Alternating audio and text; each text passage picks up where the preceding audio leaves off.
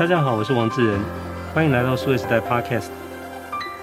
最近这段时间以来，我想大家都很关心，包含像通膨的消息，包含像景气的消息。那基本上没有消息就是好消息，我大概听到的都不是太好。那怎么样去找到新的一个成长动能，也是我们今天这一集的节目的主题。那很高兴我们在这一集节目里面邀请到的是资诚联合会计师事务所的合伙会计师于志凡比尔到我们的节目来。于会计师你好，总编辑你好，各位听众大家好。比尔这边其实你日常的工作很大一部分其实在协助就是新创公司跟大企业之间的对接哦。那我想对于我们刚才谈到是说在景气比较下滑的时候呢，对很多公司来讲都是要想办法找到新的成长动能哦。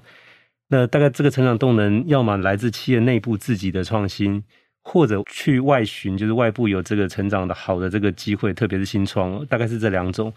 那通常来看的话，就是内部的创新大概比较慢啊。那外部如果有合适的这种新创可以合作，这个大概是一个比较快可以找到所谓的外部创新的这个动能。那我想这边要请教你，就是说，那根据你的经验来看呢，就是说，像这种所谓的大企业跟新创，我们在英文里面称为叫所谓 corporate startup engagement。那台湾现在有个说法叫大小创哦。就大公司跟这些新创的合作，就你的这个经验跟研究来看，就是说，那在这样的一个景气环境底下，就是说，有什么样的方式去鼓励，或者说去促成更多的像这种合作的产生？确实，一开始的时候是新创产业发展，还没有看到这个大企业它有转型的需求这一块哦。那一直到最近，其实我们看到，例如说，看到这个中期出大二零二二年哦创意产业关键报告里面就有提到说。将近有九成的企业，他有考虑过要再跟这个科技新创进行数位转型的合作，但里面其实很好玩的是一点说，其实这九成里面最多人哦，四十几 percent 的人是说有考虑过，但是目前没有合作的机会啊，所以表示说这个中介机构在这中间扮演有越来越重要的角色，如何促成这个我们刚刚所谓大小创的合作？以我们事务所来说，很多这个中大型的企业。好，遇到了一些困境，好，然后会来找我们说，哎，有没有一些创新的动能 solution 可以提供给他们？所以变成说，本来一开始是帮新创啊，后来发现，哎，其实我们长期的目标，我们现在就是定义说，我们应该是要来协助这些中大型企业，好，来成功的转型，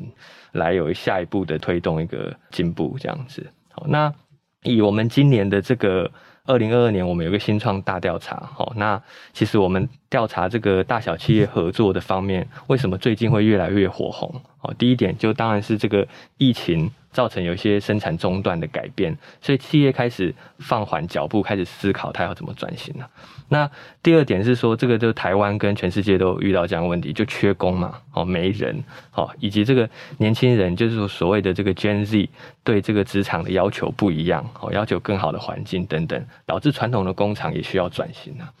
那再来说，有一些新的科技发展，我们说的一些新的 sensor 的推出，以及这个物联网的兴起啊，所以它也相对降低了这个企业转型的门槛呐。那第四个就是说，以前这个线上直接供人，他是很反抗这些转型的，哦，但是随着这个数位装置的普及，哦，你穿戴式的装置，会是拿着一个电子的平板去 key in，它也降低了这个现场人员的抗拒的时候，所以。种种，我们都会觉得说，大小创它一定是未来我们在协助台湾企业发展一个很重要的趋势啊。那我们的观察对于大企业的建议哦，如何寻找伙伴，大概两个层面。第一个，我们觉得它呃应该要很广泛的去认识这些新创企业，那这个可以包含参与一些加速器哦，或是一些业界这个熟识的友人哦的打听，或是问创投等等。那另外一个层面是说，你要开始思考一些更深度的接触啦。哦，那深度的接触就是包含说，你可以自己举办一些竞赛活动，哦，透过一些专案合作，了解一些团队，或是说，现在很多大企业也有自己的加速器，主题式的，哦，你看你的需求是什么，那成立一个加速器，那我们深度的接触一些新创公司，看有没有机会来寻求一些共同的合作开发。对。那刚才比尔也提到，是说其实这个过程里面，新创跟这些大企业其实需要有一个中间人，有一个类似像这个媒人的角色来认识他们合作，就是他有点像是介绍双方相亲哦。那当然这个要确保第一个男方，比如说人品端正，女方家世清白等之类的。那这个中间人其实很关键，因为他要得到双方的信任。能不能也大概说明一下，就是说那可能这个中间人，就是你在挑选双方的时候，你有什么样的标准，或者说是什么样的一个情况下，你会觉得这个是一个可以合适介绍去认识的一个，不管是新创或者大企业？嗯。没错，那总编辑说的很对哈，就是说，其实第一眼看对眼最重要了哦，这也是一般我们遇到大小企业合作的一些困难点。那我举个例子好了，我举个我们最近遇到一个大小企业合作的案例，它是一家这个算是中大型的上市柜公司哈，它传统电子零组件制造，所以这个毛利很稳定，但多少受到这个大环境景气的影响。景气不好的时候，它其实就衰退得很严重哦，那也会亏钱。他还是思考说，如何透过一些多角化的经营、创新啊，带动公司的另一波成长。那这个业务也可以去 cover 在这个景气 downturn 的时候这个本业的问题啊。他就看到了这个电动车马达的技术了。好，所以他当然有向外去，比如说购买这样的技术，以及也养了很多研发人员在从事电动车马达的开发。那他现最近有接触到一个团队，是新创公司在做这个电动自行车组装的。好，那大家知道，如果你只做组装，好，其实那个毛利也不高嘛，景气也会受到影响。所以这个新创团队也在思考说，他可以再切入往上游去切啊，哦，那也就是切到这个电动自行车里面的零组件的部分。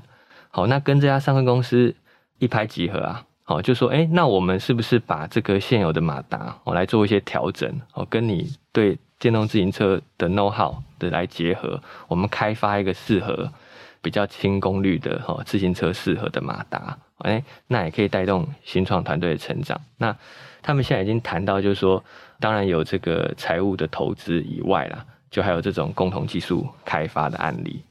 资诚哈在这中间扮演的角色，当然第一个是资源的媒介。哦，就过去我们知道，我们随着审计的过程，其实跟这个客户每天都在交谈，哦，都知道客户在想什么。所以当我们如果自己内部的加速器，或是我们合作生态圈哦，有适合的这个标的新创企业，那我们就会来试着跟公司来进行媒合，我们会帮他做第一轮的淘汰了。好，那对于这个新创公司来说，其实我们会先帮他做一个财务健检。好，这有两个好处，第一个是对这个大企业来说，我帮你保障，看着你的投资嘛。好，那对新创企业来说。我也是借由财务见解，好跟你说，你哪里其实还要改善，哦，哪里可以做得更好，你才能再吸引创投或是大企业来投资。那当然，呃，我们也会站在企业的角度，哦，跟他说，诶，你这个投资案对于财报的影响，哦，对于内控法规遵循的影响到底是什么？那协助这个大企业去做分析。再一点，我觉得很重要啦，就是其实事务所一直被认为是一个很专业的中介机构啦，所以有的时候。你想想看，新创业者他会去创业，他就是不想再被当员工嘛，好，不想被人管了。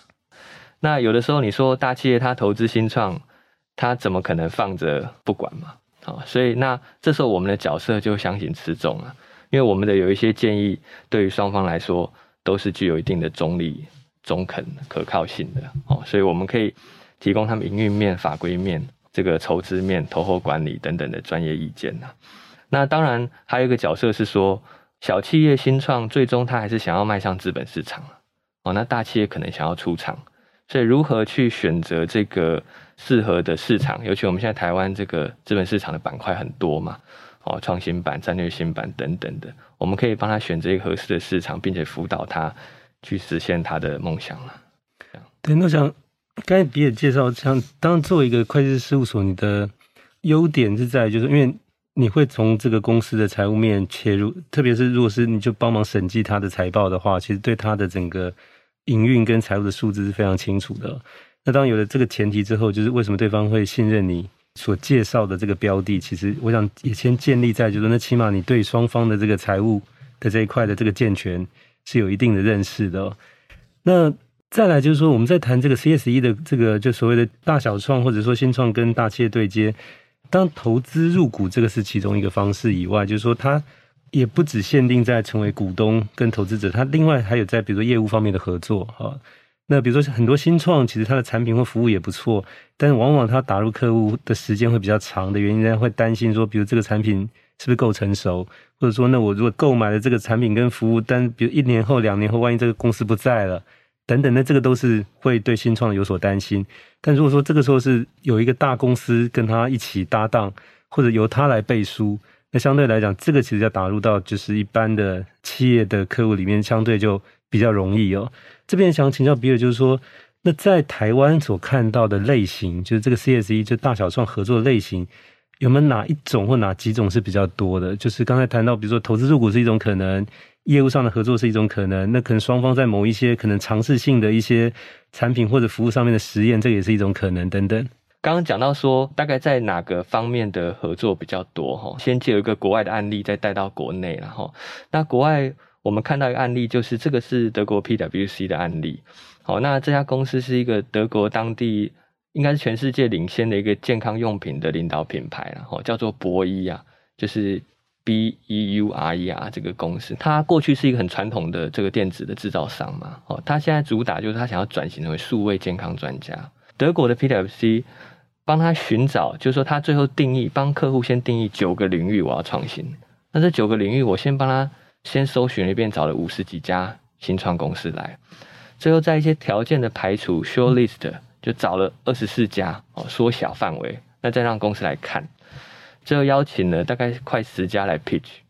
哦，但这个专案最后大概六个月到九个月，最后成功的发展了五个的创新项目。我们说的这个创新项目，可能是一个呃新的应用啊，哦或者新的技术或新的产品等等。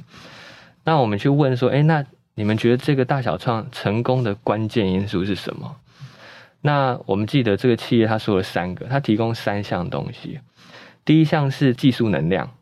所以新创公司多数都是技术出身，idea 理想都很高，但是他设计出来的东西有的时候不是这么的市场接受度，或是说不是这么的可以大量复制化去 approach 这个市场，或是技术有一些短缺，所以那这家大企业透过他的技术去协助他，让他的想法去量产，去变成一个产品。那第二点，你有了一个 POC 的产品之后，你要量产嘛？新创公司我们都知道，你很难有这么大的 capital 去投资一家工厂，所以代工为主。好，那这家公司他也说好，我来用我自己本来的采购能量跟我的工厂，好来帮你生产跟采购，这样也可以有一个好处，就也可以降低新创公司产品推出的成本啊，这个也很重要。那最后要卖了嘛，所以第三个就是 market 这个市场的 access。那我本来就是一个全球销售据点哦，大公司，所以在全球很多据点，我可以轻易的把你带到我的市场里面，透过我的这个经销代理等等的。那这个案例是告诉我们说，其实透过大概是市场、哈生产以及技术能量，可以更快速的协助新创公司去成功。那刚刚回到总编辑的问题，就是说，诶，台湾公司我们看到的大小创这个成功的案例，大概。这个关键因素是什么？哦，大概我看到大概都是会从这个一个小范围的专案开始，哦，一个小产品的 POC，看看它测试一下这个团队到底可不可以可不可以做这样的产品开始，这样大概都是从这个面向。对，那当然在这个过程里面，就是说双方也要有足够的信任，因为你毕竟要把很多人你的可能公司比较机密的资料要能够跟对方去展示哦。那这个就比较担心，是说，比如我是一个新创，如果跟大公司所有都开诚布公的，会不会可能一段时间之后发现，可能对有竞争对手在市场上出现，就来自可能就是这家公司哦。那类似像这样的一个案例，虽然说我们现在碰到的不多，但是呃，有没有什么样的方式，就是说在可能一开始就可以去预防，或者是减少类似像这样的一个不理想的这种状况出现？那在一开始可以做一些什么样的事情呢？确实哈，我我们其实辅导很多新创公司，那也看过很多这个大公司要投资前都会做一个这个滴滴，然后等等。那虽然这个都会签保密合约嘛，那最后其实都等于说看光光啊，好看光光，那也有发生不少最后没投资的，那这个新创公司其实就会担心。哦，担心说，哎，你其实跟我，我本来希望你的投资就是这个策略联盟。哦，策略联盟的目的其实就是你大概跟我从事有类似的产品，哦，类似的东西，那被你看光光怎么办？哦，所以多少会遇到这样的问题。那我们的建议都是在说，呃，第一个，第第一个合作的成功，我们认为大小创哈，双方一定是互信跟互利啊，一定是要有 trust 的一个基础。那互利就是说，两边都要有获得他应该要得到的利润呐，哦，那这样才会成功。所以第一个就是说，通常新创公司是被滴滴嘛，我们有时候说，哎，你也可以去滴滴你的合作对象，滴滴你的投资人嘛，就说你也可以去搜寻一下啊，这些大公司。他大概其他的这个以前投资新创的结果是大概是怎么样？他的企业文化是怎么样？第一个你从市场上得到，第二个是你跟他合作应该不是全面性的哦，应该会很局限在某一个产品或是某一种技术的研发跟量产啊，所以你。自己的核心的部分，你应该还是要有一点，你还是要记得你的机密，你要自己的保存。你可能只是在某个限度内的范围内的技术，你跟这家大公司来合作，那该要签的这些好保密合约，该要怎么样的 legal 的文件，其实都还是要都还是要注意到。好，那其实我们在这中间其实就扮演这样的角色了。哦，就是说，通常新创公司可能只能被动接受。这个大企业拿来的合约嘛，哦，来看，那其实有时候都希望我们也来帮他们 review，哦，那我们就会站在我们的立场，保护双方啊，这样子，那也才可以为这个大小创的这个路再继续走下去啊。嗯，我想最近其实有一个事情，就是说台湾有一家大的上市公司最近有投资了一家新创，那我想这个名字就先不提，但是他占了这个新创其实百分之七十五的股权哦。而且就是他把他的这个投资的价格是打了折，是用每股六块钱出头哦。那我看到这个案子，我就觉得这个其实将来很难持续的原因是说，因为第一个你等于是有点趁火打劫哦，就是他本来应该是一股是十块钱的面值，你是在现在这个景气不好都用六块多，那但我想这个新创应该是亏损也蛮厉害的。那第二个是说你占了他七十五 percent 的股权，意思是说他原来的原始团队再加上早期的这个股东的资金。其实被压缩到只剩百分之二十五的情况之下，就变成说，那他会真的很认真去把这个公司做好吗？因为做的再好，也是另外这个新进来这个七十五 percent 的股东拿到更多的这个，所以这个情况之下，我觉得他们的积极性跟那种就是说愿意为这公司去奋斗的，应该会受蛮大的影响。不知道这块，比尔你的看法怎么样？我们大概这样讲哈，我遇到的案子其实也有很多像总编辑讲的，我们有一个案子就是说他在这个。马达的领域做得很好，他们是技术出身，他把以前论文上的东西真的具体实现成一个马达。哦，那他也希望策略性投资人来投，哦，那一起发展。那我们就介绍另外一家哦，已经是很成熟的一个马达的公司。那当然，人家一看就说：“哎，来来来，哦，那个隔天就来我们公司上班吧，哦，就百分之百买下来，成为我的一个部门。”那最后这个案子就没成嘛，哦，因为。这个新创业者出来创新，他总觉得他不想再当打工的哦。那所以那再来就是说，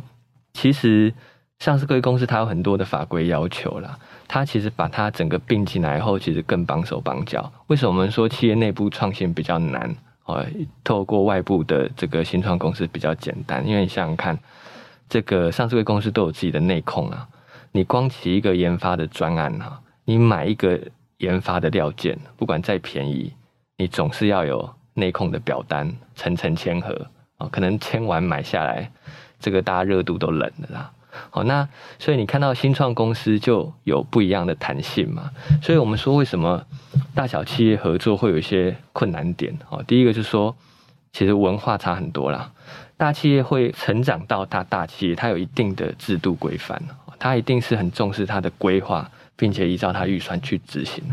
但小企业不一样嘛，小企业就是这个弹性为主啊，哦，那所以你说两方在合作的时候，我们会建议说要了解彼此的文化啦，给予适当的弹性跟尊重，才会走得比较久了，这样子。好，那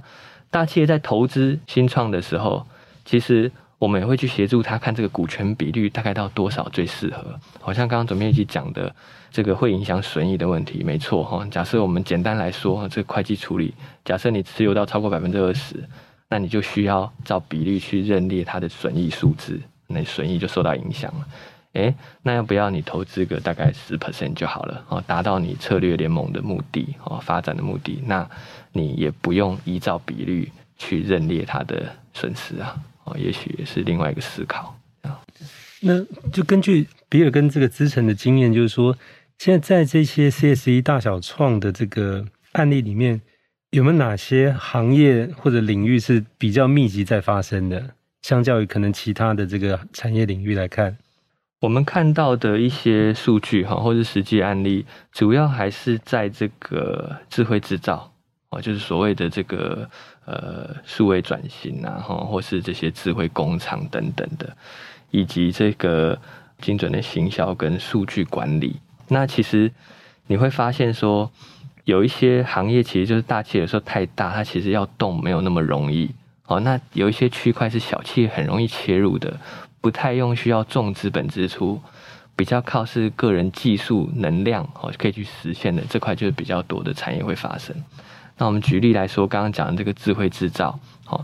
那我们也有一个团队，他是做这个类似做一个物联网的一个感测器啊，哦，它只要吸附在这个机器上。就可以知道这台机台里面大概运作的状况，透过一些这个噪音啊、波动等等，哈，IoT 的技术，它可以及时去 monitor 这个东西，它需不需要维修，啊，它是不是在健康的状态下？那我们有另外一家客户，它就是传统制造业啊，传统工业，所以它工厂也没什么自动化，啊，那它可以很轻而易举的应用这样的技术。好，达到他去 monitor 他所有每一个厂的机台的状况，这个我们就看到一些，呃，根据我们自己内部的统计也是哈，智慧制造和、工厂相关的这个转型相关，这个在发生。另外再就是刚刚讲的比较是硬体面呐，哦，现在讲比较软体面，就是主要是 SaaS 类的服务了哈。那 SaaS 类服务，我们的客户很多是品牌商，品牌商每年投入很多的这个资源在广告行销费用上面。好，那我们现在谈一个概念，就如何更精准行销了。好，运用它会员的数据，哦等等的啊，这样行销到底有没有用？但现在市场上其实很多新创公司也在做这种类似 AI 的分析，好，包含各个大的这种原厂的代理商等等的，哦，它有这种广告行销啊、KOL 等等的服务哦方面，那我们就可以把他们。介绍在一起，好，让他们的让新创去帮他做一些数据管理的分析，好，让他在花这个广告预算上面可以更有效率。这样大概是这两个层面。因为，这个听下来大概都是比较是说，可能帮新创找到客户哦，就这些大企业，它其实是有这个需求，那不一定是用投资的方式，它可能也是就是编了一笔预算去采购这些新创的服务来帮他解决问题哦。那这个可能是。我们也看到，就是说，在这个所谓大小创 CSE 的这个呃领域里面，比较常发生的。那我想这要请教比尔，就是说，通常来讲，就是失败的原因能不能被归纳？就是为什么？就是大家可能也很认真，也很努力，然后过程当中也是很积极，但最后还是失败的。这些原因是什么？好，这个就是我们大概有三个原因了哈。那第一个就是刚刚提到的说，这个大企业跟新创他们不同的思维啊。不同的思维，所以我们说合作以前，哦，呃，两边应该都要思考对方的一个的的态度是怎么样的，哦，企业文化是怎么样。那刚刚提到企业是很重视它的计划跟执行的，哦，那你就是要定期，你你理论上你新创公司不管有什么进度，哦，你应该要尊重这样的体制去规划去执行。那当然，新创它很大的一部分是创新跟大胆的尝试嘛。所以在管理上面都有差异，所以这个两方应该都要互相给予尊重跟弹性啊，那才能让他彼此去发挥各自的专长啊。那第二个就是说，企业他听到很多这种我们说 CSE 也好，CVC 也好，很多这种新的概念在发生，但是对于企业来说，那你到底需求是什么？有的时候是模糊的，以及说企业不知道说，哎，啊，我要参与 CSE，请问我要投入多少资源？不知道，所以这个大企业应该要去想一下，说我做这个 CSE 大小创的目的啊，到底是我要增加营收，还是我要节省成本，还是说没有，我要做一个新的东西啊，我要创新，我要研发哦等等，这都是不一样的做法，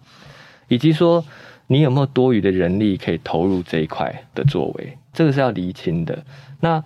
我们的角色中介机构，我觉得大概就是说。依照我们过去的经验，可以跟你分享大概像你同产业的其他公司，或是困境相同的其他公司，大家是怎么做的？那你大概要投入多少的资源，好，让你去做决定。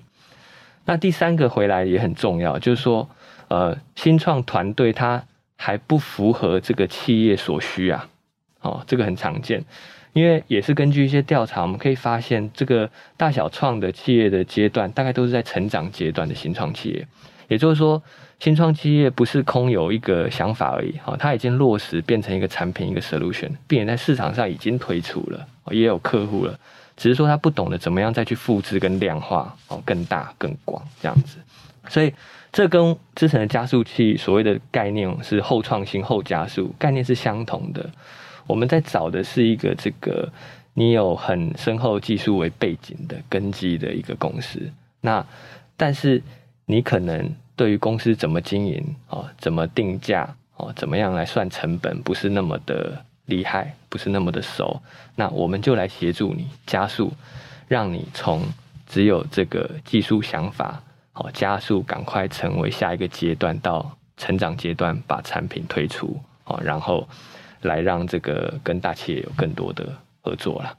你提了一个很好的点，就是说，其实对新创来讲，过去。大概都认为是说自己去针对市场的某一种产品或者服务去设计、去生产、去开发，但是它其实如果针对就大企业的需求本身去做新创，也是一种方式哦。举个例子来讲，就是说，其实，在二十多年前的时候，在戏谷有个我们称为叫创业之神陈五福，我记得他大概创了有三家公司，后来卖给思科哦。那他其实蛮认真的去研究，就是说整个在那个时候的整个网络通讯的这个。Roadmap 大概是什么样子？那当因为那个时候思科在这里面是最大的一家，所以他蛮清楚去了解说，那接下来思科大概会需要哪些技术，所以他就朝这个方向去做他的新创。他的目标很清楚，我不是要卖给生产产品卖给客户，我这个公司就是卖给思科的。那我说这个也是一种方式哦。那当然就说呃，有能力的话自己面对市场，那或者是说面对这些大企业有需求，这也是一种方式。所以我想这个其实针对我们现在在谈所谓的大小创的这一块。也帮这些新创公司其实标示了另外一块可以发展的一个路径哦。